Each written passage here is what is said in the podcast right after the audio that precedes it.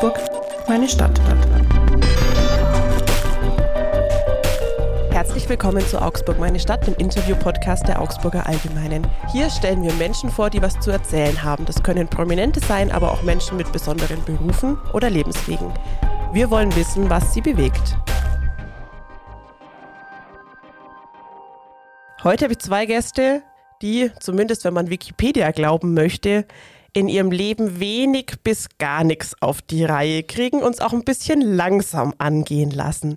Das zumindest ist die Definition des Begriffes Lormsierder. Und die müssen jetzt schon lachen, sie trauen sich aber nicht. sie dürfen aber. Genau, und ich möchte heute von euch wissen, wie viel da wirklich dran ist und wie es zu diesem Bandnamen gekommen ist. Genau, und wie ihr Alltag als Musiker so aussieht und auch was Dialekt und Mundart für sie bedeutet. Ja, lange Vorrede. Die zwei müssen sich schon zusammenreißen. Nun erstmal herzlich willkommen, Moritz Ludl und Valentin Metzger. Schön, dass Servus, ihr da seid. Hallo. Ich habe es vorher schon gesagt, ihr bringt heute am Vormittag richtig Stimmung hier in die Bude. Ich freue mich sehr, dass, sehr, dass ihr da seid. Genau, Sau gern. Danke für die Einladung. sehr gerne. Also für alle, die uns jetzt natürlich nicht sehen und auch nicht wissen, was wir hier tun, es ist halb zehn und das ist für Musiker, darf man schon mal sagen, wenn man abends arbeitet, schon relativ früh, oder Valentin? Ja, man muss vor allem auch vielleicht so ähm, über das Wort Lormsierder sagen, ich bin heute Morgen, habe ich mir gedacht, äh, ich, mach, bin jetzt ganz schlau, ich mache mal einen Kaffee. Den habe ich zu Hause stehen lassen und habe einen Mo abgeholt und dem ist genau das Gleiche passiert. Also wir haben beide uns Kaffee und Tee gemacht und haben beide zu Hause, zu Hause vergessen. Wir sind schon echte Lormsierder durch und durch. Ja, das war, das war quasi keine Frage von, was wollen wir sein, sondern welches Wort beschreibt uns am besten. Okay. so, jetzt haben wir gemerkt, wir haben hier zwei lustige Zeitgenossen sitzen. Ähm, Moritz, vielleicht für alle, die euch noch nicht kennen, wie klingt denn auch eure Musik? Also, ähm, ich fange da immer gern mit der Besetzung an. Also, wenn wir in voller Besetzung spielen, dann sind wir sieben Leute und dann haben wir äh, Schlagzeug, E-Bass, E-Gitarre dabei. Äh, der Simon spielt entweder Bariton oder Helikon. Helikon ist quasi eine Art von Tuba. Ähm, der Walle spielt entweder Posaune oder Trompete und der Flo spielt Saxophon und ich spiele äh, Gitarrele und wir haben mehrstimmigen Gesang. So die Musikrichtung ist, würde ich schon sagen, so ein bisschen so Pop-Rock, aber mit Brass. Ähm, Mundart Genau. Pop. Also Mundart, genau, wir singen auf Bayerisch richtig. Äh, das habe ich natürlich jetzt vergessen zu erwähnen. Das Gut, dass Valentin. Metzger an meiner Seite stets ähm, die richtige Sekretär. Antwort parat hat. Ähm, genau. Labarababa, so ist es. Jetzt könnte man meinen, du hast dich versprochen, aber dein Instrument ist nicht die Gitarre, sondern die. Die Gitarrele, ja, das ist, äh, also ich spiele eigentlich schon Gitarre, aber ich habe mir irgendwann mal gedacht, beziehungsweise habe mal eine Gitarrele in der Hand gehabt. Also im Endeffekt schaut das aus wie eine Gitarre in klein, ist es im Endeffekt auch. Und weil das eine Gitarre in klein ist, ist es quasi höher gestimmt. Also für alle da draußen, die jetzt wissen, was ein Kapodaster ist, wenn man das auf den fünften Bund von der Gitarre hinmacht, dann ist das genau die gleiche Stimmung wie eine Gitarrele hat. Weil ich keine Ahnung von Musiktheorie habe, muss ich das immer so erklären. Ähm, wenn ich ein äh, A-Moll greife, dann spiele ich eigentlich ein D-Moll. Und den für Rest- alle, die genau. nicht Musiker sind, es sieht so ähnlich aus wie eine Ukulele. Richtig, nur mit zwei Seiten mehr. Sehr gut. ähm, jetzt muss ich gleich am Anfang mal eine Dialektfrage stellen. Ihr lebt beide in Augsburg, ihr seid eine Augsburger Band, aber wenn man jetzt euch beiden so zuhört, so ganz augsburgerisch, finde ich, klingt ihr nicht. Naja, das ist bei uns ähm, eigentlich ganz lustig, weil der Mo ist in Tierhaupten aufgewachsen und in Uh. Und ähm, das ist ähm, quasi einmal über den Lech drüber. Und auf der Tierhauptner Seite spricht man Bayerisch und auf der Gasthofer Seite spricht man Schwäbisch. Deswegen haben wir auch in der Band da äh, leichte Schwankungen drin. Da allerdings die Texte vom Mo sind, äh, überwiegt bei uns klar das Bayerische. Also deswegen, falls sich jemand wundert, diese Augsburger Band darf auch bayerisch singen und Ja. nicht schwäbisch. Wir sind quasi multilingual. Multikulti, multilingual. Es ist quasi ein Feuerwerk der Dialekte. Gibt es da manchmal so Streitpunkte, dass du irgendein Wort hast, wo dann jemand anders sagt, nee, nee, das heißt eigentlich ganz anders? Äh, nee, eigentlich nicht. Im Endeffekt äh, bringe ich da ein Lied mit in Probe ähm, und dann spiele ich das vor und dann probieren wir das aus.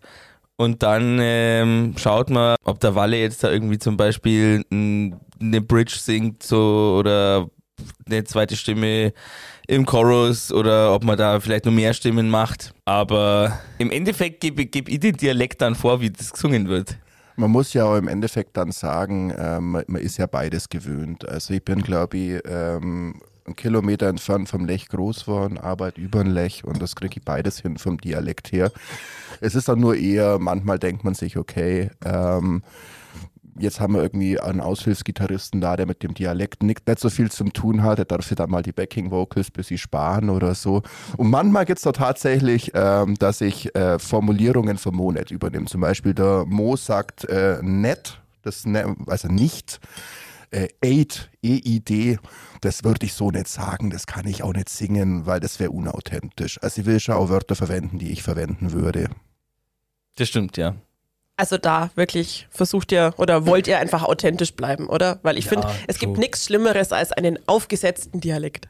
Also, Ja, das und wenn ich hört jetzt auch, das klingt ja auch komisch. Wenn ich jetzt zu dir sagen würde, dass ich in der Früh 8 äh, fit bin, dann äh, klingt das schon wie, als würde ich äh, verzweifelt versuchen, eine Fremdsprache zu sprechen. Das Das ist ist ein bisschen absolut wie in der fünften Klasse, als ich versucht habe, in Englisch zu glänzen. Ist das auch der Grund, warum ihr eure Musik in Mundart macht, im Dialekt und eben nicht auf Hochdeutsch oder auf Englisch? Mei, wo ich angefangen habe, Lieder zum Schreiben, da probiert man sie natürlich aus und dann äh, habe ich was auf Englisch ausprobiert, habe ich was auf Deutsch ausprobiert, habe aber auch was auf Bayerisch ausprobiert und dann äh, Booker hat uns das mal gesagt, Leute, ihr macht echt coole Mucke, aber vielleicht solltet ihr euch mal überlegen, was ihr machen wollt. So, also welche, also welche Sprache im Endeffekt wollt ihr dann singen so und dann habe ich halt so irgendwie rumüberlegt und dann hat sie das irgendwie Mundart zu machen einfach am am normalsten angefühlt und jetzt schreibe ich halt seit Ewigkeiten so, deswegen wäre es irgendwie weird, das jetzt anders zu machen. Und was natürlich auch praktisch ist, da kann man mal ein bisschen abscheißen. So, also. Das Nein. heißt, wenn mal ein Reim nicht aufgeht oder Ja, genau, dann kann man sich halt überlegen, wie kann ich den jetzt irgendwie hinbauen oder so. Wow, Moritz Ludl, ich bin, ich, ich bin überrascht. ich bin nicht wütend, ich bin enttäuscht. Man muss aber auch sagen, so die Zeit, wo der Mo angefangen hat, äh, Mu- Musik zu machen und in der Zeit, wo ich auch meine erste Band gegründet habe, es war die große Zeit von Bands wie La Brass Banda, Django 3000 und da ist, finde ich, die Szene nochmal so richtig entstanden. Ist ja schon so. Also Austropop gab es lang schon vorher, also gerade auch so in den, in den 80er Jahren. Die Österreicher machen das schon deutlich länger. Bei uns gab es Heindling, aber ansonsten finde ich, Spider-Murphy Gang. stimmt. Ähm, Wir aber wenn du es jetzt so sagst, so wirklich im Pop-Bereich sind so die 2000er, oder? Ja, genau. Also äh, ich finde find Heindling und Biermösel Blasen sind sehr in die traditionelle Richtung nochmal gegangen und die Mundart-Pop-Szene ist eigentlich, finde ich, sehr durch, durch, durch diese 2009er bis 2012er Bewegung da irgendwie gewachsen. Und war das dann auch die Zeit, in der ihr eure ersten Bands gegründet habt? Oder kam das etwas später? Ähm, bei mir ist das ein bisschen später passiert, jetzt lass uns mal überlegen. Also Big glaub- Band Theory war 2013. Die existiert auch noch, aber es ist mehr so zur Hobbyband geworden. Ich glaube, äh, Mundharmonika war auch ähnlich, 2012, ich glaube Dezember 2012 war das irgendwie so. Also schon so in dieser Ecke dann. Ja, schon. Du hast es jetzt vorher schon so ein bisschen angerissen, wie bei euch neue Songs entstehen, dass du einfach was mitbringst in die Probe. Vielleicht könnt ihr uns mal mit in den Proberaum nehmen und erklären, ja, wie entstehen neue Songs? Ja, also ich schreibe die halt auf meinem Instrument und ich schreibe den Text. Und dann ist es so, ähm, oft schicke ich es dann am Walle auch vorher und dann, dann kann der Walle zum Beispiel überlegen, okay, habe ich da schon irgendwie eine Idee für einen Bläsersatz zum Beispiel oder natürlich auch irgendwie anderweitig vom Arrangement. Und dann ähm, bringt man das mit in die Probe, da sind wir dann im Idealfall alle zu siebt ähm, äh, motiviert, fit und äh, äh, vorbereitet, natürlich. und ähm, genau, dann äh, spielt man das halt einmal und probiert sie halt einfach ein bisschen aus. Und ich meine, wir wissen ja alle, was wir auf unserem Instrument so machen. Und dann ähm, schaut man einfach mal, wie, wie kommt man da am besten zusammen. Und wenn es natürlich vorher schon Ideen gibt, dann schaut man natürlich mal, dass die halt jetzt äh, funktionieren. Und was macht man mit die anderen Instrumente dazu? Ähm, der Walle scharrt, glaube ich, schon mit die Hufe, der möchte bestimmt auch was dazu sagen. Ich sollte mich melden wie in der Schule. Walle, Nee, also ich finde tatsächlich, gute Songs entstehen mit einer Vision und, und sehr häufig ist die Grundvision äh, dem Mo seine. Das ist meistens ein Text und Akkorde. und dann schickt er mir äh, wild Ideen durch und äh, meistens merke ich sehr schnell, aus äh, welchem Song ich da was machen will. Ähm, manchmal stimmt es auch überhaupt nicht überein, aus welchen beiden Songs wir was machen wollen. Bei Nix kam mir heute zum Beispiel, da habe ich immer zum Mo gesagt, hey, das ist total cool, da weiß ich genau, was wir machen und äh, hier und das und das können wir machen. Und der Mo ist immer so zu, hat immer zu mir gesagt, total cool, Walle. Ähm, können wir machen? Aber lass uns erstmal einen anderen machen. und, ich konnte ähm, mir bei dem Song einfach nur nichts vorstellen. Irgendwie. In der Walle hat da so eine klare Vision gehabt, da musste ich mich einfach nur daran gewöhnen, mich da so fallen lassen zu können. Das war einer von den ersten Songs, die wir gemacht haben, muss man dazu sagen. Genau, und also es ist schon, ähm, das, äh, ich finde mal am coolsten ist, wenn man im Proberaum da mit einer Vision reingeht und dann zeigt man den Jungs was und dann haben wir halt auch einfach unfassbar krasse Musiker dabei die dann streckenweise sagen, hey, da könnte noch das cool sein oder hey, lass den Chorus doppelt machen und so weiter und so fort. Und dann entsteht das bei uns eigentlich meistens äh, sehr, sehr gebündelt. Also ähm, für das äh, für das erste Konzert hatten wir, glaube ich, 17 Songs geschrieben und das haben wir innerhalb von zwei Monaten gemacht. Dann kam mal wieder Weile nix und jetzt sind wieder neue Songs im Entstehen. Also, so ganz stimmt es jetzt mit dem Bringen nix auf die Reihe und liegen nur rum auch nicht. Achso, nee, das ist ab, äh, also in dem Fall ist es auf jeden Fall verkehrt. Aber Allerdings unser... ist es jetzt auch nicht weit hergeholt, muss man sagen. Wie gesagt, sowohl bei, bei, bei mir auf dem Nachtkästle, also bei Mo auf dem Nachtkästle steht nur jeweils ein Tee und der Kaffee. Und ich bin mir sicher, Menschen in unserem Umfeld werden durchaus bestätigen können, dass dieser Name jetzt nicht irgendwie wild vom Baum gepflückt ist. Also ich denke denk mal, unsere Moms sind auf jeden Fall der Meinung, dass wir den Namen absolut treffend gewählt haben. Gell, Mom? also dann beziehen wir ihn vielleicht eher auf den Alltag und jetzt weniger aufs Bandgeschäft. Das ist richtig, auf jeden Fall. Ich meine, wir wollen ja, wir wollen ja natürlich auch was aufbauen, deswegen geben wir natürlich Gas, was geht, das ist ja gar keine Frage. Aber mei, sonst sind wir halt manchmal ein bisschen, ein bisschen ver, verpeilte Hund. Aber das ist ja auch mal scher. Muss ja nicht alles immer so schnell und korrekt ablaufen. Also ich höre immer, das Schöne an uns ist diese wahnsinnige Authentizität. Wow, ich habe dieses Wort gerade richtig ja, ausgesprochen. Ich habe es vorher vermieden, weil ich kann es nicht aussprechen. Ich bin sehr stolz auf dich. Authentizität. Metzger an der Authentizität. Ähm, allerdings, ähm, genau, ich, ich frage mich immer, wenn Leute zu mir, zu, zu uns als Loms oder sagen, hey, ihr glänzt durch Authentizität ob das eine Kritik ist. So, hey, ihr seid, ihr seid richtig, ihr seid richtig authentisch. Also ihr seid zu spät, äh, ihr seid auch ein bisschen verpeilt. Wow, beeindruckt mich sehr. Wie ist es dann, wenn ihr tatsächlich unterwegs seid? Äh, ist es dann so? Seid ihr zu spät? Nee, äh, eigentlich sind wir äh, tatsächlich in letzter Zeit immer eher so die, die zuverlässigsierter und pünktlichsierter gewesen. Dass wir Alter, pünktlichsierter und zuverlässigierter sind, finde ich absolut Wörter, die man äh, irgendwie unter die Leute bringen müssen. Ja, das, ja. Gib mal nur ein Jahr, dann steht es im Duden, Alter. Man muss und auf Wikipedia. Ähm, man, muss aber, man muss aber sagen, wir machen das mittlerweile ganz präventiv. Nachdem wir mal zwei Stunden ein Interview von der neuen Szene verpennt haben, treffen wir uns immer präventiv eine halbe Stunde zu früh. Also ähm, das hat sich bei uns einfach ergeben, weil wenn wir uns eine halbe Stunde zu früh treffen, dann, dann sind wir pünktlich. Richtig. Und wenn wir uns jetzt ja. eine Stunde vorher treffen, dann haben wir vielleicht auch einen Kaffee dabei.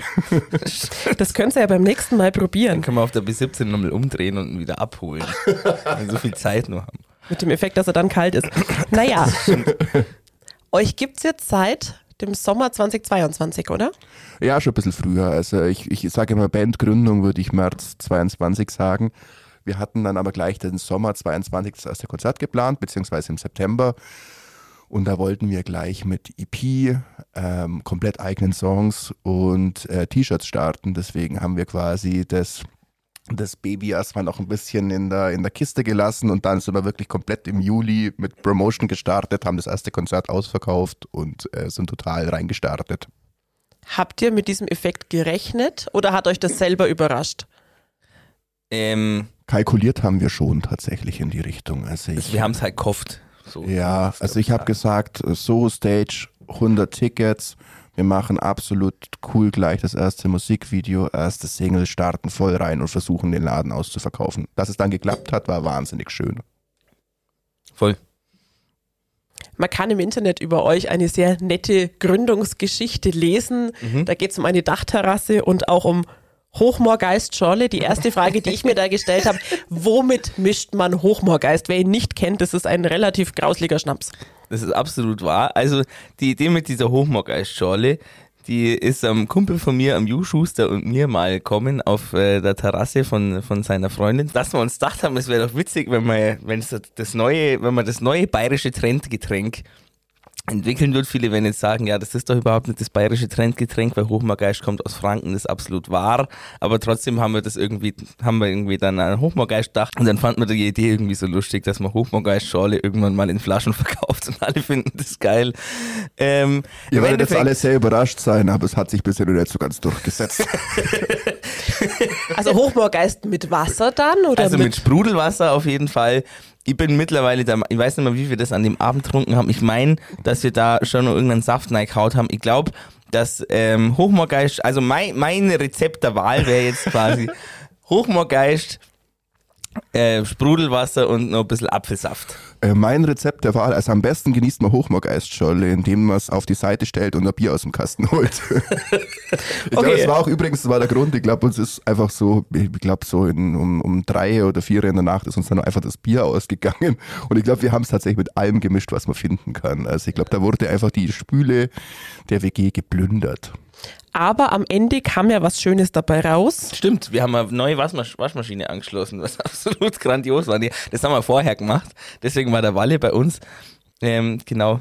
Und äh, also, weil wir wohnen im Altbau und dann mussten wir die Waschmaschine da irgendwie aufbringen und wir haben das alleine nicht geschafft. Und der Walle war so nett und hilfsbereit, dass er gesagt hat, ja, Leute, ich helfe euch. Dann haben wir das Ding dann aufgestellt, haben es angeschlossen und dann habe ich vorgeschlagen, trinken wir jetzt ein Feierabendbier. Dann hat der Walle gesagt, ja, trinken wir jetzt ein Feierabendbier. Die anderen waren alle nett dabei, also saßen wir dann zu zweit auf dem Balkon, stundenlang, bis wir irgendwann so Humorgeist-Schorle übergangen sind und dann haben wir uns irgendwann gedacht, Herrgott, zack, gründen wir eine neue Band. Das war, glaube ich, äh, meiner Erinnerung nach zur Folge um halb sechs hier in der Früh. So spät war es noch nicht. Echt? Ja, so spät war es noch nicht. Ich glaube, du bist um halb fünf gegangen, aber weil da muss es unbedingt, un, ungefähr um die Zeit muss es gewesen sein. Also ich glaube, das war der letzte Gedanke des Abends. Und ihr konntet euch dran erinnern und habt es tatsächlich in die Tat umgesetzt. Ja, ja, also so voll waren wir jetzt auch wieder nicht.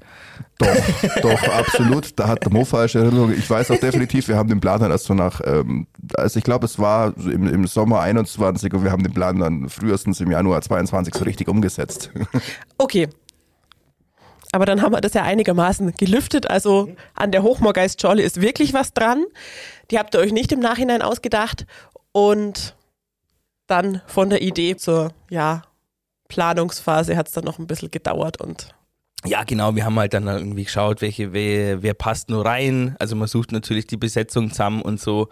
Ähm, aber das ging dann eigentlich, also ich meine, wann war denn das? Ich glaube, irgendwann im Dezember oder so haben wir da, waren wir bei mir, kann das sein? Und dann hat man irgendwann im März angefangen zum Proben, als man dann die Leute irgendwie beieinander gehabt hat. Also ich glaube, das, das, das, das so, Gute an der Sache ist, normalerweise startest ja eine Band langsam. Also normalerweise gibt es dann irgendwann mal so langsam den ersten Auftritt dann steigen nur drei Mitglieder aus und 20 kommen dazu, dann bist wir auf der ersten Open Stage und bei uns war es halt einfach so, okay, wir wollen es jetzt einmal nur so richtig gescheit machen, deswegen ist es eigentlich cool, dass wir uns da noch die Zeit gelassen haben und dann quasi im Juli 22 eine komplett fertige Band mit fertigen Produkten angekündigt haben. Wenn du jetzt sagst, ihr wolltet es noch einmal gescheit machen, war das dann auch so, okay, wenn es nicht klappt, dann lassen wir es wieder sein? Ja, so weit würde ich nicht gehen, weil Musik ist so ein großer Teil meines Lebens und ich, ich glaube nicht, dass ich jemals als Nicht-Musiker unterwegs sein werde. Na, ich meine jetzt dieses Bandprojekt. Äh, wir sind beide Erziehungswissenschaftler und, oder haben Erziehungswissenschaft studiert und dann so haben wir halt gemerkt, okay, wir wollen eigentlich Musik in dem Leben machen und deswegen wollen wir jetzt einfach, äh, also dem Mo seine Band Mundharmonika ist äh, einfach dadurch ein bisschen eingeschlafen, dass der Ju nach Garmisch gezogen ist und man gesagt hat, man geht mal in eine unbestimmte Pause. Und bei Big Bang Theory war es so Richtung, okay, wir spielen jetzt unsere fünf bis zehn Gigs im Jahr und damit sind wir fröhlich und spielen für unsere Kumpels busy. Und uns ist halt aufgefallen, einmal nochmal gescheit. Und das heißt jetzt nicht, dass wenn es nicht klappt, dass wir die Band sofort auflösen oder so. Aber wir wollen jetzt einfach mal nur gucken, wie weit kommt man mit einer Band. Mhm. Hat euch dann der Planung jemand unterstützt oder sind es einfach die Erfahrungen, die ihr in der letzten Zeit gemacht habt oder mit euren vorherigen Projekten, wo ihr dann auch sehr genau wusstet, okay, so und so lang brauchen wir, um die EP zu produzieren. Ähm, wir, wir, sollten auch zum ersten Auftritt schon T-Shirts verkaufen können, solche Sachen. Wo also, kamen die Infos her? Also das sind natürlich ähm, viele Sachen, die man halt, wie der Walle sagt, vorher auch schon mal gemacht hat. Man hat schon mal eine CD veröffentlicht, man hat schon mal irgendwie T-Shirts gehabt und man hat schon mal ein Release-Konzert plant und ähm, da lernt man natürlich draus, wie man das am besten irgendwie löst. Aber ähm, genau, die ersten Ideen haben wir irgendwie uns selber so nach bestem Wissen und Gewissen natürlich überlegt. Und äh, das äh, Release-Konzert haben wir auch selber plant. Und danach ist dann irgendwann der Stefan Link von Echolot Booking nur dazukommen. Der macht unser Booking. Mit dem treffen wir uns auch regelmäßig. Sehr guter Kerl. Der hat auch sehr Bock. Ähm, genau, und da schauen wir einfach, was könnte jetzt als nächstes irgendwie wichtig sein, was könnte gut passen, wo könnte man denn irgendwie schauen, dass man hinkommt und so. Einfach was irgendwie so der nächste Schritt, vielleicht kann man sagen, ist. Ich finde auch ohne Unterstützung, egal was man selber aufbaut, geht's nie. Also im Endeffekt wäre es gerade für mich äh, nicht cool, Leute aufzuzählen, weil ich würde sicherlich welche vergessen, aber es gab immer Menschen, die uns geholfen haben. Jetzt auch am Wochenende haben wir als Support für, für Eumerer gespielt und das Erste, was ich die Band gefragt habe, waren lauter musikalische Fragen. Hey, wie macht ihr das so? Und ähm, genau, deswegen äh, ist es eigentlich doch ein großer Freundeskreis auch auf, aus dieser ganzen Band gewachsen. Auf jeden Fall. Klingt doch sehr schön. Jetzt ist es so, ihr seid offizielle Bayern-Botschafter, oder? Oh ja. Wir Das haben sogar eine Anstecknadel. Das ist korrekt, ja. Wir sind so offiziell, wir haben sogar Anstecknadel. Wir haben sogar einen Vertrag, den wir unterschrieben haben. Das stimmt. Krass sind wir offizielle Botschafter. Schreibe mir meinen Lebenslauf rein, falls ich mich jemals wieder bewerb. Jetzt müsst ihr mir aber erklären, was macht man denn als Bayern-Botschafter? Es ist äh, hauptsächlich äh, repräsentativ, eigentlich, würde ich sagen. Also es ist so, ähm, es gibt quasi ähm, äh, Tourismusmarketing vom ähm, Bundesland Bayern. Und äh, die haben sich halt überlegt, sie möchten nicht nur Teilbereiche von Bayern irgendwie vorstellen, so, keine Ahnung, jetzt wenn man zum Beispiel Augsburg jetzt nimmt, das ist Augsburg, da gibt es den und die, die und die Sachen, die man machen kann oder die und die Lokale meinetwegen, wo man hingehen kann und so, sondern die haben sich gedacht, sie würden gern einfach aus alle Teilbereiche von Bayern einfach Leute haben, die irgendwelche Sachen aus Leidenschaft irgendwie machen. Also in unserem Fall, wir sind, wir sind der Walle und der Mo von Lormsier da zum Beispiel und das machen wir in Augsburg gern. Dann kommt man auch irgendwo anders mal hin mit denen und spielt Veranstaltungen, ähm, wo Tourismusschaffende zum Beispiel zusammenkommen oder andere Bayern-BotschafterInnen, ETC, Walle, was äh, vergesse ich gerade so. Nee, also im Prinzipiell ist es eigentlich eine ganz coole Sache. Ähm, Ah ja, wir, absolut. Wir, wir repräsentieren Augsburg. Jetzt zum Beispiel letzten Monat haben wir beim Tag der Deutschen Einheit in äh, Hamburg gespielt. Oder letzten Monat haben wir auch in Miltenberg gespielt. Manchmal sind wir dann auch, machen wir Videomaterial, Fotomaterial, sind wir dann plötzlich mal auf irgendeiner Berghütte in Fronten unterwegs, wo wir mit einem coolen Pistenbully hochfahren. Also es ist äh, sehr viel spannendes Zeug dabei. Es ist jetzt auch in dem Bayern-Magazin ein neuer Artikel über uns drin. Es gibt auch eine Kampagne auf YouTube, wo wir den Song Ohne dich von äh, der Münchner Freiheit covern, äh, mit neuem Text und äh, hat, glaube ich, mittlerweile eine Million Aufrufe oder fast eine Million Aufrufe. Es ist eigentlich sehr viel cooles Zeug und das Schöne ist, wir arbeiten da jetzt gerade, wo andere Leute Urlaub machen. Das heißt, ähm, total geil. Das sieht stimmt. viel von Bayern tatsächlich. Schön. Jetzt kommt ein Teil in unserem Podcast. Ich muss ehrlich sagen, bei euch beiden habe ich ein bisschen Angst, ob das klappt. Er heißt nämlich kurze Fragen, schnelle Antworten. Ähm, Okay, ich mache mich bereit.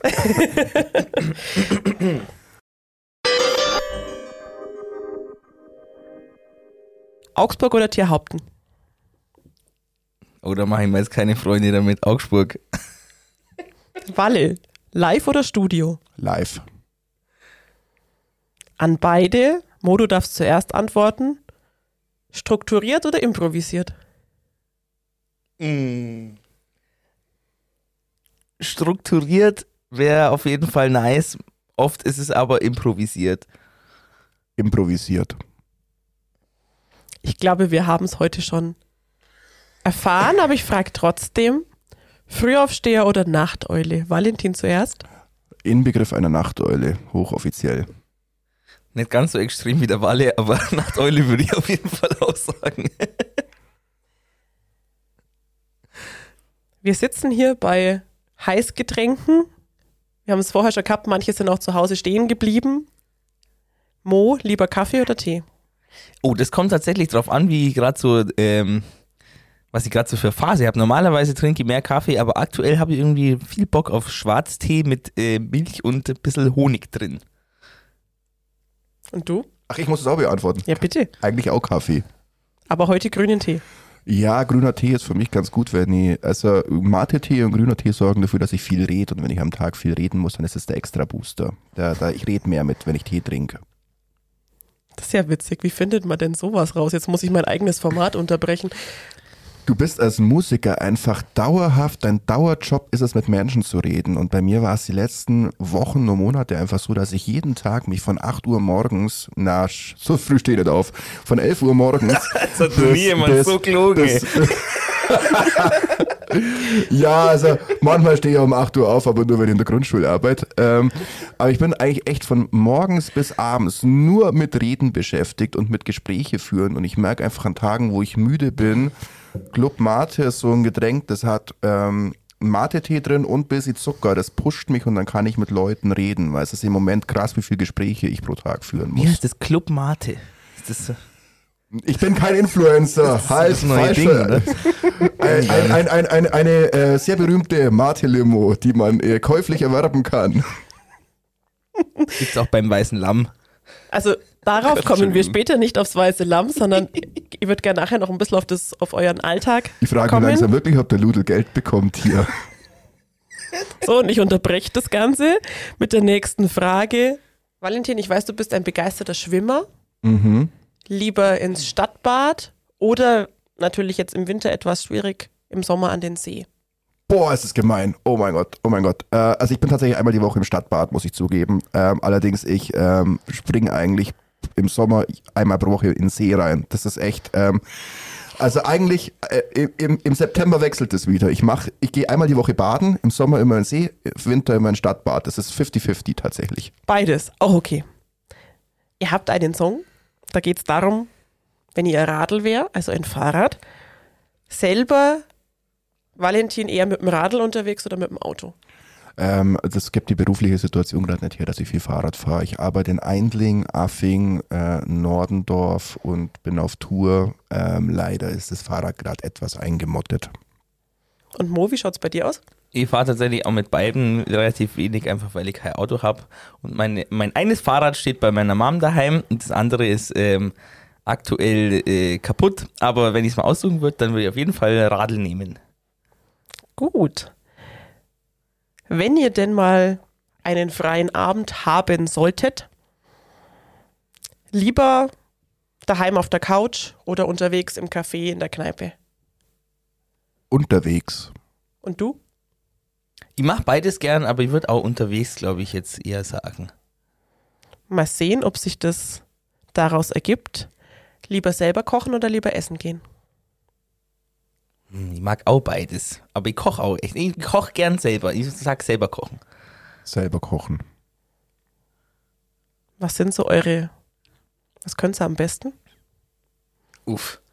Also ich mache am liebsten dreifarbige Nudeln, das heißt ähm, so, so Linsennudeln Tristi Pasta von mit, ähm, mit Zucchini und äh, Karottennudeln dazu und dazu gibt es angebratene Pinienkerne und grünes Pesto und das schmeckt ziemlich geil.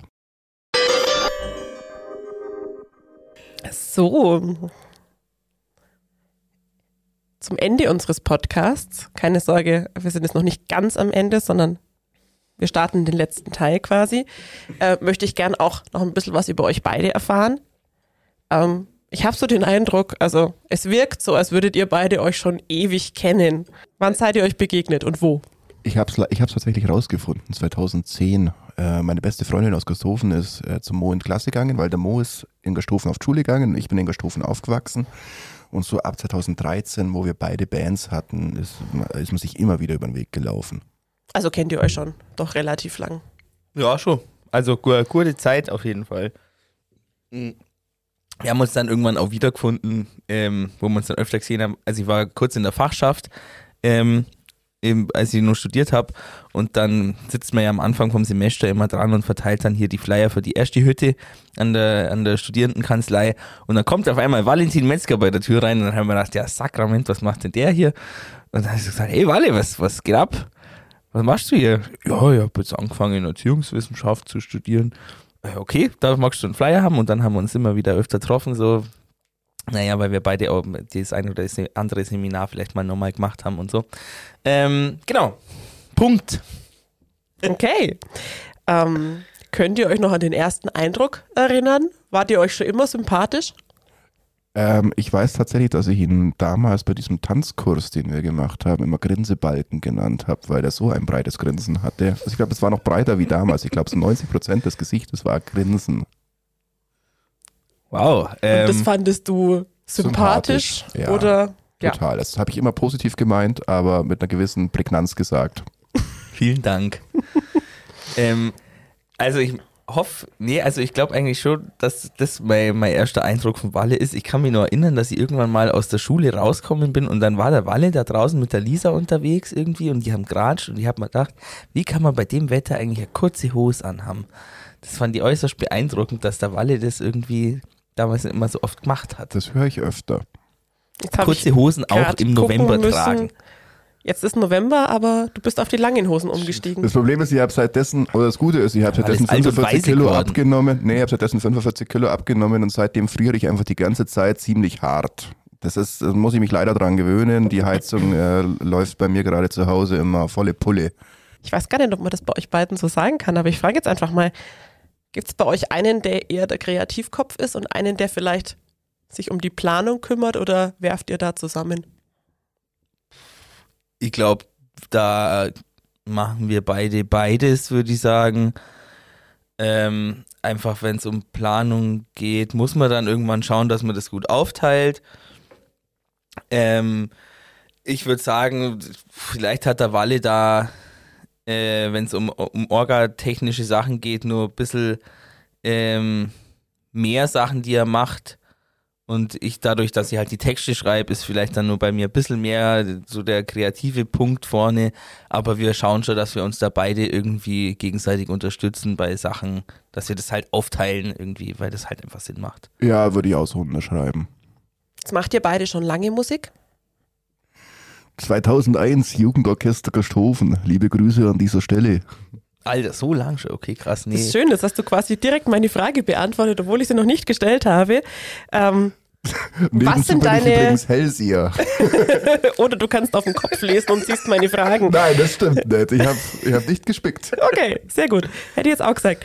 Ähm, was sind denn eure musikalischen Wurzeln? Wie seid ihr zur Musik gekommen? Wally, du hast jetzt schon gestartet, dann erzähl doch du gleich mal. Ähm, das war tatsächlich so, ich habe ziemlich früh zu meinen Eltern gesagt, ich will Trompete lernen und ähm, ich glaube, ich, ich meine mir selber vorwerfen zu können, ich wusste damals nicht genau, was von diesen ganzen Instrumenten überhaupt die Trompete ist.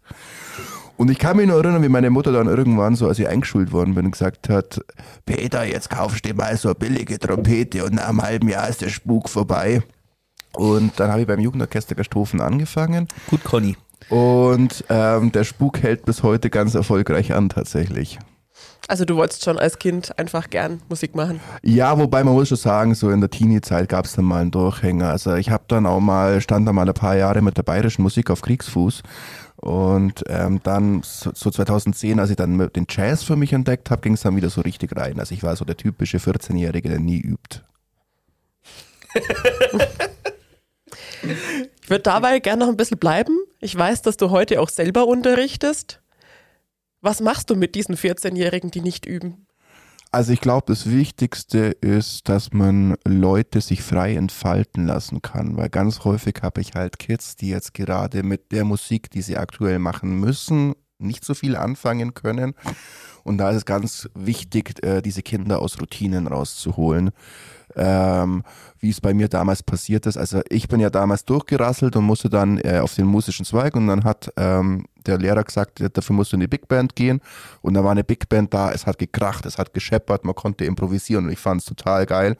Und wenn ich heute Kinder vor mir habe, die ähm, nicht üben und nicht motiviert sind, dann ändere ich das Programm erstmal völlig und mache einfach andere Musikstile und frage auch die Kinder mal, was sie gerne haben als Musikstil.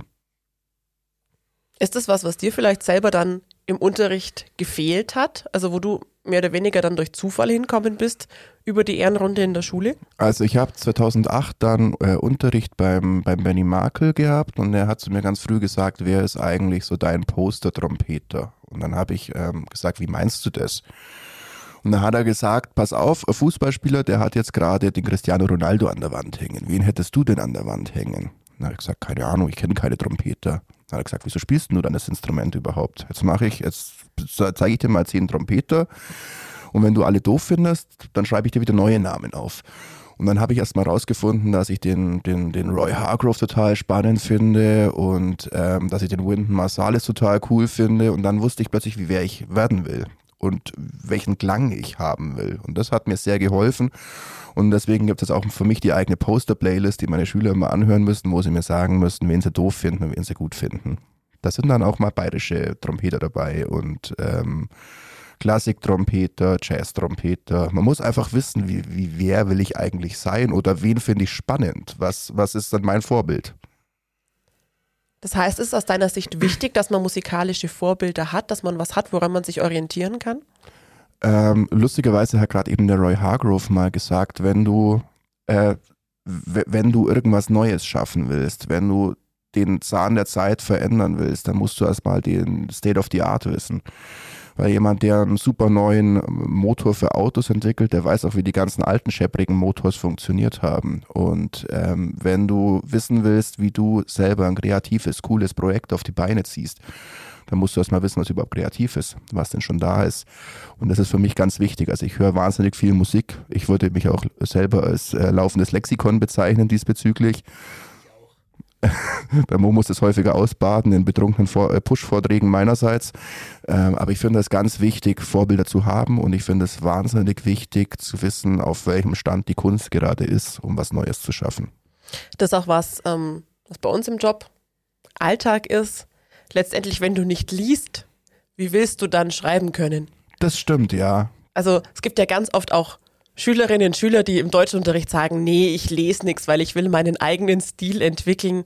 Aber genau wie du sagst, ich muss ja erstmal wissen, wo läuft der Hase eigentlich hin, damit ich mich daran orientieren kann. Und dann kann ich ja immer noch sagen, ich möchte es ganz anders machen.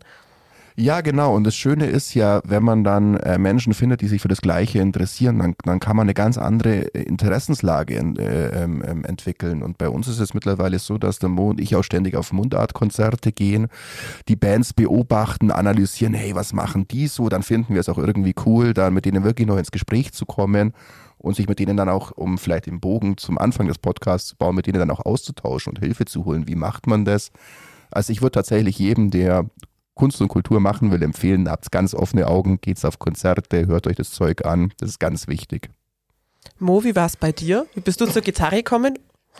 Ähm, also zur Gitarre bin ich gekommen, weil ich, boah, wie alt war ich da? Ein Kumpel von mir hat mich, da war ich in der Grundschule noch mit so die Pfadfinder geschleppt.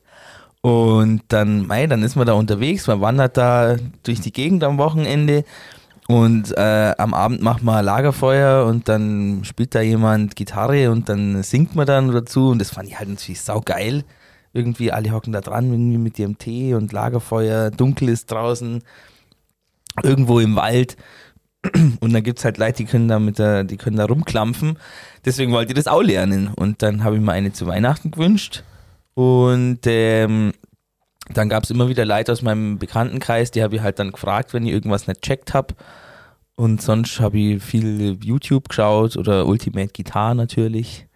Ähm, genau, habe einfach Lieder gelernt. So. Das also, heißt aber, du hast dir dein Instrument dann selber beigebracht. Ja, schon. Also äh, genau, ich habe nie Unterricht gehabt, deswegen verstehe ich auch ähm, sehr wenig von Musiktheorie. ähm, aber ja, genau, hat mir immer so Spaß gemacht einfach. Und wie bist du zum Singen gekommen? Ähm, eigentlich, boah, Singen ist was, das habe ich schon immer gern gemacht. Ähm, ich war, also klar, wenn ich, wenn ich so sieben, acht war, wo ich zu die Partys kommen bin, da singt man viel. Mhm. So, das, da singt man, wenn es wenn's, wenn's da Gruppen gibt, die sich da irgendwie viel mit auseinandersetzen, dann singen die da auch mehrstimmig und so. Und das ist natürlich mega geil, mhm. wenn man da in so einem großen Haufen ist, die halt alle singen. Klar, das macht ja, macht ja sau viel Spaß. Und da bin ich einfach immer dabei geblieben. Ich habe als Kind schon viel Musik gehört, habe da immer mitgesungen. Ähm, vorausgesetzt, ich habe es halbwegs hinbracht. Ich meine, das wissen wir ja alle, wenn man mit, mit neun Jahren irgendwelche englischsprachige Musik gehört hat, dass das nicht immer die richtigen Lyrics waren, ist ja klar, aber darum geht es. Die hört man ja, bis heute falsch, gell? Genau, darum geht es ja in dem Moment nicht. Mei, und in der Schule hab, war ich in meinem Chor, ähm, Habe ich immer gern gemacht einfach. Das, Mhm. Ja, ich renne auch durch die Wohnung und singe. Ich singe unter der Dusche sowieso. Das kann jetzt ich wiederum Ich bestätigen. singe auch beim Arbeiten manchmal, im, wenn eine coole Mucke äh, hinter der Bar läuft. ich da müssen die Leute mit leben. Das stelle ich mir auch geil vor, wenn ich mal so in der Bar bei dir so einen Cocktail bestelle und du singst und hörst mir nicht. Ja, kann schon passieren. In welcher Bar trifft man dich an? Äh, ich arbeite im Weißen Lamm in Augsburg und da schaue ich, dass ich so zwei, dreimal die Woche da bin.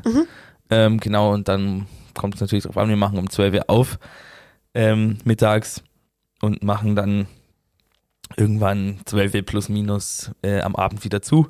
Und irgendwo in dem Zeitraum habe ich dann vermutlich mal eine Schicht. Okay. Jetzt ist ja das Singen daheim und unter der Dusche, das ist das eine. Aber dass man auch den Mut hat und sich auf eine Bühne stellt und singt und dann auch noch mit eigenen Texten, ähm, das ist ja schon eine andere Nummer als ein Coversong im Auto. Das stimmt.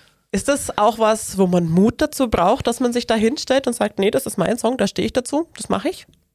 Also, da kann ich jetzt natürlich nur von mir sprechen. Ich finde auf jeden Fall, ähm, ich weiß noch, wo ich das zum ersten Mal gemacht habe, das, hab, das war äh, bei der Hochzeit von meiner Schwester, ich glaube, da war ich 15 oder so, und da habe ich gerade Unterricht gehabt beim äh, Katsche Georg Spann. Und der Katsche, ähm, ja, der hat halt auch eine Band und spielt halt auch Gitarre. Und ähm, dann habe ich dem das halt mal vorgespielt in, eine, in einer Unterrichtsstunde. Ich weiß nicht mehr so genau, ob wir das ausgemacht haben oder ob er mir einfach da auf Bühne geholt hat, weil er halt die, die Hochzeit von meiner Schwester auch gespielt hat. Auf jeden Fall habe ich dann mit dem Katsche seiner Band da das erste Mal ein Lied gespielt. Das war äh, Englisch und ich war arschnervös. Also Gut, wirklich. Die Hochzeit von der eigenen Schwester ist natürlich dann auch doppelt fies als Start. Da kennen die alle schwierig. Aber hey, das war das erste Mal und das äh, äh, bin dabei geblieben, also haben wir wohl alles richtig gemacht. Wie ist das bei dir, Valentin? Weil eigentlich, gerade wenn man vom Instrument kommt, das ist das eine, aber du singst ja mittlerweile auch und bist dann auch noch auf Posaune umgestiegen. Wie kam es dazu? Also, boah, das mit der Posaune war ganz schwierig, weil ich bin äh, von einem Bekannten einfach äh, ganz schnell äh, auf die Posaune geschubst worden. Der hat mich äh, als Lehrer vorgestellt für Trompete und Posaune. Ich hatte zu dem Zeitpunkt noch nicht mal eingewilligt, überhaupt Lehrer zu werden. Dann stand ich bei so einem Tag der offenen Tür und es hieß, unser neuer Lehrer für Trompete und Posaune, Valentin Metzger. Und mir war klar, ich muss mir sehr, sehr schnell Posaune beibringen. Ähm, mittlerweile spiele ich aber schon seit fünf Jahren Posaune, aber eben hauptsächlich mit Grundschülern. Deswegen war es für mich dann auch wichtig, mit der Posaune noch viel mehr Erfahrung zu sammeln und war früh ein Wunsch von mir, äh, Posaune zu spielen. Äh, singen mache ich tatsächlich schon seit sieben Jahre, acht Jahre am Beathof, äh, weil ich es einfach schön finde. Und es war mal was, was ich für mich haben wollte. Also du Ähm, nimmst dann auch seitdem Gesangsunterricht Ich nehme auch Beethoven. Gesangsunterricht, genau. Und ähm, ja, das war ziemlich lustig eigentlich beim allerersten Konzert. Ich weiß vielleicht irgendwann mal unter die Leute bringen. Ich glaube, mein erster Kiekser auf der Bühne ist so nach drei Sekunden auf der Bühne entstanden. Da ich da mal so einen plötzlichen äh, Stimmwurf gehabt. ähm, aber vielleicht, wenn uns da jemand zuhört, der schon mal, der, der mal auch mal sowas machen will, es ist ja auch am Anfang wichtig, dass es noch nicht perfekt ist. Also das erste Konzert von der Big Bang Theory wird sicherlich ein eigener Katastrophenfilm werden.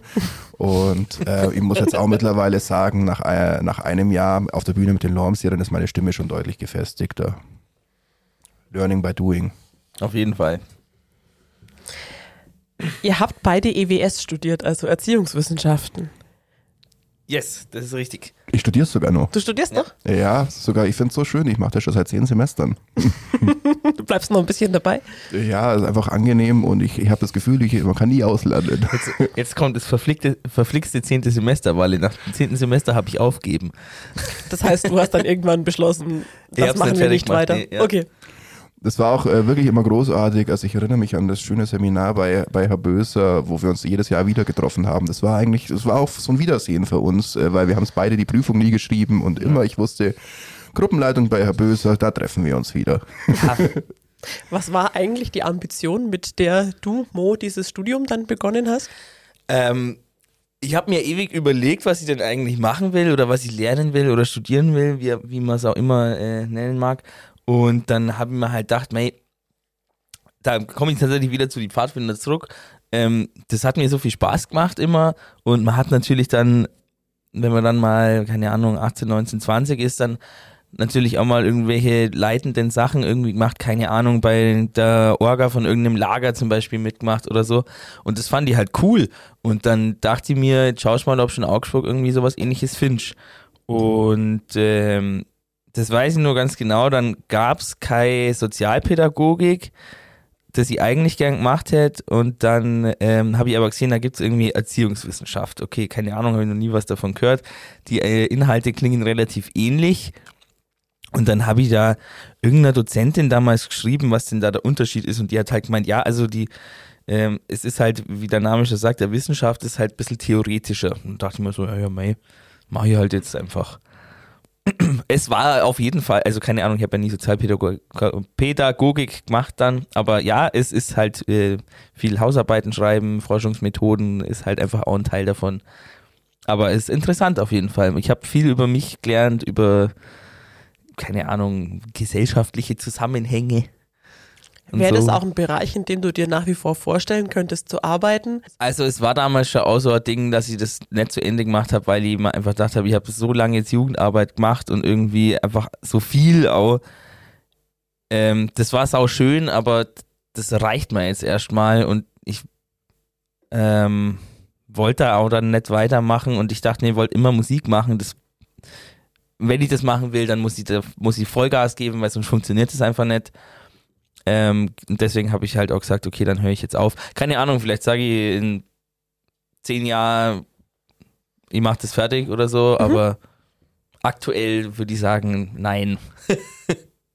Valentin, du kannst das sicherlich für deinen Unterricht brauchen, oder? Ja, genau. Bei mir ist es halt gerade sehr praktisch, weil ich einfach äh, unterrichten und Musik machen vereinen kann und weil man eben auch Schüler dann mal irgendwie aufs Wochenende verschieben kann, wenn ein Auftritt reinkommt. Deswegen ist es sehr gut kombinierbar einfach. Könntest du dir vorstellen, ausschließlich zu spielen und nicht mehr zu unterrichten oder nur das eine zu machen, egal wie rum? Also ich muss schon tatsächlich sagen, während der Corona-Pandemie haben wir sicherlich alle gemerkt als Musiker, wieso es ganz gut ist, nicht nur vom Live-Geschäft zu leben. Die ähm, CD-Verkäufe sind ja quasi Richtung Null gegangen. Und ich glaube, jetzt einfach gerade zu sagen, hey, ich mache nur Tour, wäre diesbezüglich unvernünftig, weil man hat laufende Kosten. Und ich glaube, man muss schon auch irgendwie gucken, dass sollte es nochmal eine Pandemie geben, ist es nicht auszuschließen, dass man halt auch irgendwie ähm, so, so eine gewisse Sicherheit im Monat hat. Aber könnte ich mir schon vorstellen. Muss aber sagen, ich mag es unterrichten sehr. Ähm, Habe auch gerade wirklich einen tollen Schülerstamm und macht sehr viel Spaß. Na, das ist doch schön. Ähm, zum Schluss würde ich noch ganz kurz mit euch in die Zukunft blicken. Lieber Mo, wo wolltest du denn immer schon mal spielen? Auf der Brasswiesen und das spielen wir nächstes Jahr auch. Ansonsten gibt es natürlich die anderen großen Mundart-Festivals, also was mir jetzt spontan da einfällt, ist ein Heimatsound, das ist im Passionstheater in, in Oberammergau, das wäre natürlich der Wahnsinn, da auf der Bühne mal zum Stehen. Oder das Woodstock der Blasmusik. Ähm, ja, das wäre das wär wahnsinnig geil. Also so die großen Festivals. Ja, ne? voll, auf jeden Fall. Ich bin ein riesen Festival-Fan. Festivalbühnen finde ich immer cool. Ich meine, das ist halt natürlich schön und da sind ja unglaublich viele Menschen da und wenn man da dann irgendwie in diese ganze dieses ganze Happening da irgendwie eintaucht, das ist schon nochmal was anderes wie einfach Kon äh, wie eine Clubtour. Clubtouren sind auch total geil und Clubkonzerte machen mega Spaß. Ähm, ja, aber Festival ist halt irgendwie ein anderer Spirit nur, finde ich. Das finde ich aufregend. Für alle, die jetzt noch nie auf einer Bühne gestanden sind, was ist so das Live-Erlebnis, warum du das machst? Ähm, naja, es ist halt so, wenn man jetzt zum Beispiel wie ich Texte schreibt und dann singt man die auf der Bühne, ähm, da ist man ja schon, also äh, nackt irgendwie so. Also ich schreibe ja schon über die Sachen, die mich bewegen Obacht einfach. für alle, die da sind, er ist nur, er ist nur metaphorisch nackt. Er ist nicht wirklich nackt, Das- wenn wir spielen. Vielen Dank für Ganz den Einwand. wichtig. Also genau, also ich schreibe ja schon über die Sachen, die mich bewegen, die mich glücklich oder vielleicht auch traurig machen, je nachdem, was es halt gerade so ist. Und äh, deswegen ähm, ist das natürlich schon, da kann man tief einblicken, wenn man sich da mit den Texten be befassen wird. Und wenn, wenn man dann merkt, okay, die, die Leute finden das halt geil und das, die, du machst denen ja irgendwie Freude so damit oder die singen vielleicht sogar deine Lieder mit und so, das ist natürlich ein wahnsinnig krasses Gefühl, irgendwie da ähm, bestätigt zu werden, dass das, was man halt so aus purer Leidenschaft irgendwie macht, schon einfach vielen anderen Menschen auch eine gute Zeit irgendwie bereitet. So. Das, genau, da kriegt man halt einfach so viel zurück. Ich weiß gar nicht, wie ich es besser sagen soll. Es ist äh, schwierig zu beschreiben, wenn man es nicht selber erlebt schön. hat. Magst du noch was ergänzen? Ja, also ich, ich erzähle den Leuten das gerade immer so von dem, was wir äh, im Sommer am Rathausplatz haben. So, du bist, ähm, du bist im Backstage, weißt nicht, wie viele Leute da sind, bist bisschen nervös, langsam kommt dieses Lampenfieber und du gehst dann auf die Bühne und es ist einfach eine Wand an Menschen da. Da, da. da siehst du hinten den Typen, der die Woche vorher den Kaffee verkauft hat. Da siehst du Menschen, wo du gar nicht wusstest, dass sie dich kennen.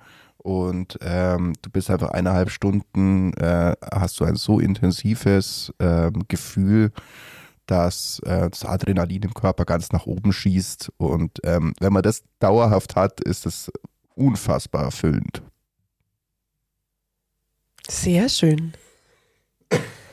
Wer jetzt neugierig ist und wissen, wer will, wissen will, wer diese Lomseder sind, wenn sie nicht gerade im Podcast reden, findet euch natürlich auf allen gängigen Streaming-Plattformen. Ihr habt eine Homepage. Wann kann man euch denn mal wieder live hören? Am 8. Dezember äh, in Eichach im Kanada Obermauerbach und dann ähm, am besten gleich auf Instagram folgen weil, oder auf Facebook, weil die Termine für nächstes Jahr geben wir auch bekannt. Da wird es eine ganz, ganz große neue Tour und eine neue EP geben. Dann sind wir gespannt, was kommt. Ich sage herzlichen Dank fürs Gespräch. Es war sehr lustig, es war informativ und ich finde aber am Schluss waren wir fast auch ein bisschen nachdenklich unterwegs. Vielen Dank euch, schön, dass ihr da wart. Sau sehr, sehr gerne. Danke dir.